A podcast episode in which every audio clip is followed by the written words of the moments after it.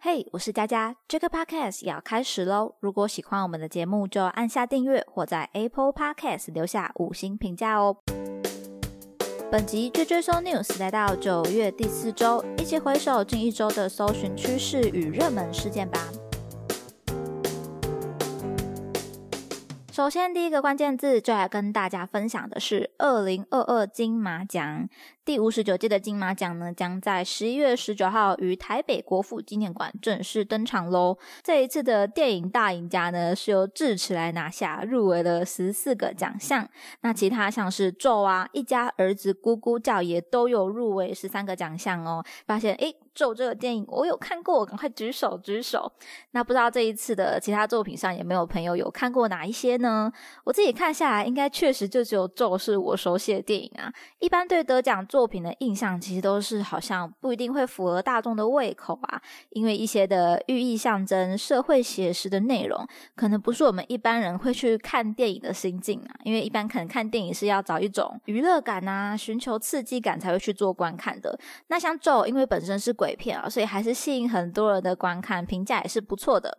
我个人其实前一阵子刚看过这个二零二一金马入围的作品。兜兜风，它的首映会在高雄举办。其实它就是一部属于蛮社会写实、步调缓慢、寓意很多的一部片哦。那接下来也将在九月三十号正式上到电影院喽。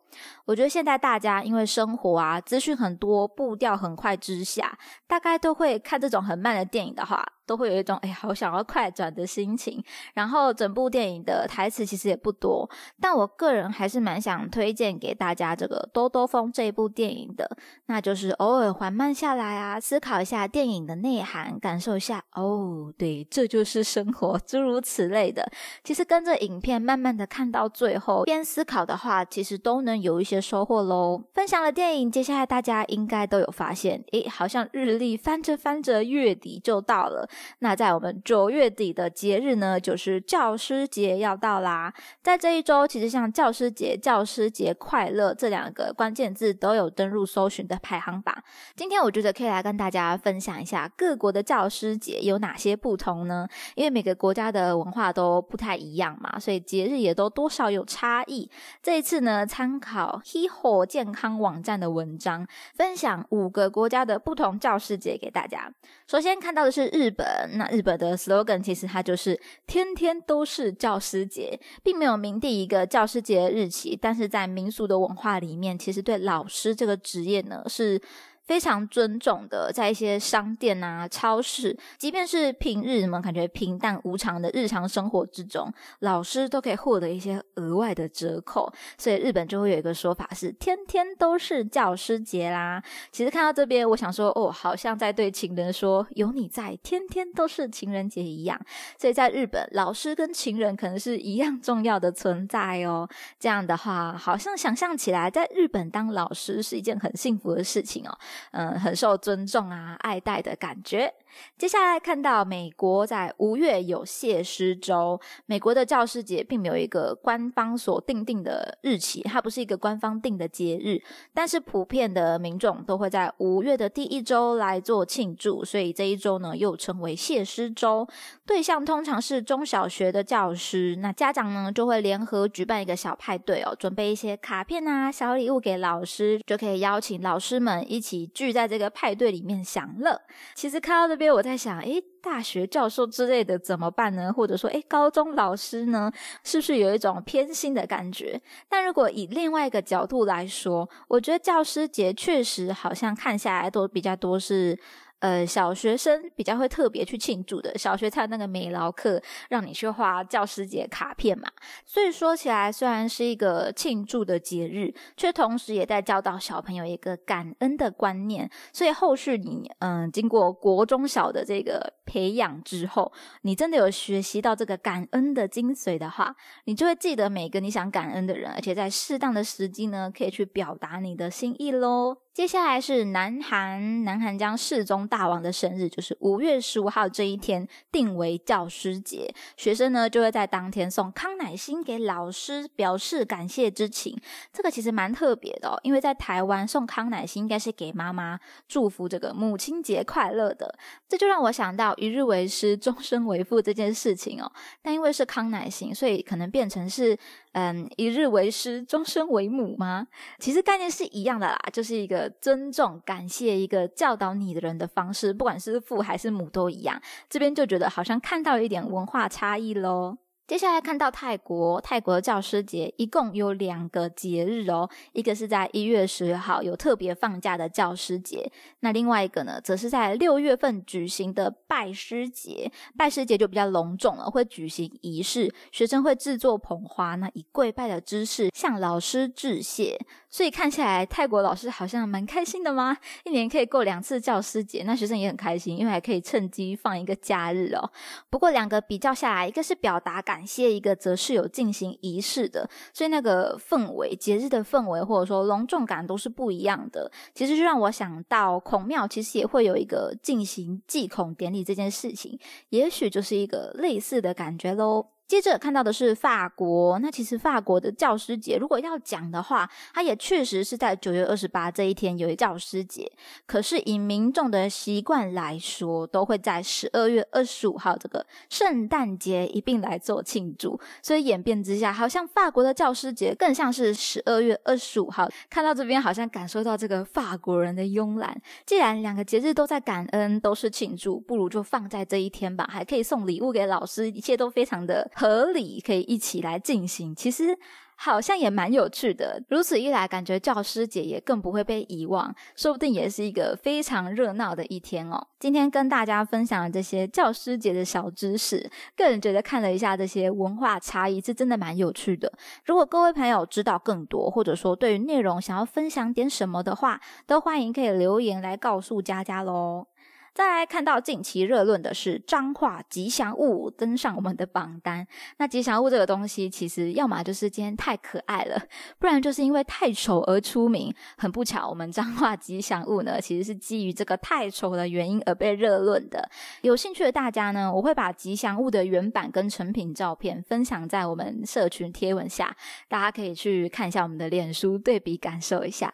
那以我一个外地人看这个彰化吉祥物的话，说实。的话，第一眼我真的在想说，哎。这是什么食物吗？要说是地瓜，好像不太像。他说是减重，但是这个三角形也不太标准。最后经过我们来自彰化的同事解答，才知道啊，原来这个是彰化县的一个轮廓，县市的轮廓形状。所以就第一眼来说，我个人觉得很难有这个辨识度，应该是这个吉祥物的问题之一。另外的争议点呢，则是有朋友找出原版来做对比，发现整体的设计除了形状轮廓之外有很大的差异，所以对于尊重原设计者这件事情，当然也就被拿出来讨论了，成为一个争议。就我个人认为，要看当时竞选的规则啊，调整设计这件事情有没有获得原作的授权，或者说原作其实本人是有加入的，这样比较好去了解这个问题的所在了。至于吉祥物最后究竟会被命名为什么呢？看了一下，我朋友有提名，包含多利多姿、脂肪肝、张张包、蛋饺的黄色三角形。诶，看下来好像都没有太正面，所以我个人还是有点期待啊，它最后到底会被下什么样的名字？欢迎大家也可以留言分享，你觉得你想要来怎么命名这个脏话吉祥物喽？时间再往前推，看到热搜关键字“陪逃陪”。应该是这样念吧，OK。说实话，我其实第一眼看到的时候，虽然我前面看过很多新闻，知道它是跟高红安有关系，但是我没有深入的去了解说，诶，这个会员在干嘛？什么样的资格才能够加入？哦所以这一次查询了一下，在中时新闻网的报道有提到，PTT 昵称张阿月红茶冰的网友有分享，这是一个搜罗成绩优异认证为会员的荣誉学会，所以全台许多大专院校其实都有这个组组织的分会，更会依学校的等级来区分。例如说，台大陪陶培就会比成大的陪陶培更加高级，所以这个顶端学校中的顶端人物才可以进入这个会员，用成绩来评选入会的资格。我觉得好像。阶级感还蛮重的。在官网的话有介绍，最初创会宗旨是着重于消极的个人敦品力学、私德之陶冶为主。那更名之后，则进而以选贤力学、崇敬德业、以助社会之进步为主旨啊，意义更加的积极，更加的深远。其实念起来有点绕口啊，那咬文嚼字的。但是如果真的单以成绩来评判会员的话，是不是一个嗯贤德的人啊？能不能够帮助社会进步？我个人觉得还是有点主观，有一点偏颇的。但是对于一个组织要来做遴选来说，它确实是一个最直观、最方便判别的方式。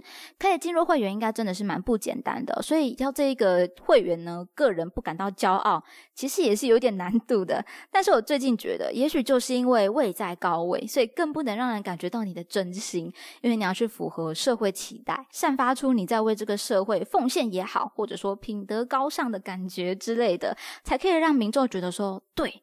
就是要这样才可以在这个位置上，所以说高红安呢显露出他的骄傲感，有高高在上的感觉，这样的氛围恐怕就不是一般大众想要去感受到、想要看到的，因为大家也不想要被看扁嘛，你凭什么这么骄傲呢？那我觉得恐怕就是因为这样的言论，才导致了后续的更多争议喽。OK，那讲到这边呢，可能有点敏感，有点沉重，所以赶快来跟大家分享轻松的最后一个关键字是日本自由行。上礼拜才说到零加七的开放，大家都已经准备着要出国玩了。近期应该很多朋友都在研究各国的出入境规定。那近期呢，日本也宣布了，在十月十一号起开放自由行，开放免签证啦，大家都超级开心，开始订票啊，规划旅游。所以最近的日本机票其实也有出现一些涨幅的。那像观光旅游业啊、航空业的朋友，大概会蛮开心的，有一种疫情之后终于于看到曙光的感觉。如果大家对于各国旅游入境的规定想要进一步了解的话，今天在说明区跟我们的社群文章下面都留下各国防疫规定的网站链接，各位有需要的话都可以点击前往啦。针对今天的议题，也欢迎大家可以分享任何的看法。本周的 Jack Podcast 就分享到这边，喜欢的话要记得订阅、加分享或者留下你的评价哦。追追搜 News 系列与大家一起思考与迈进，期待您下次继续收听。我是佳佳，大家拜拜。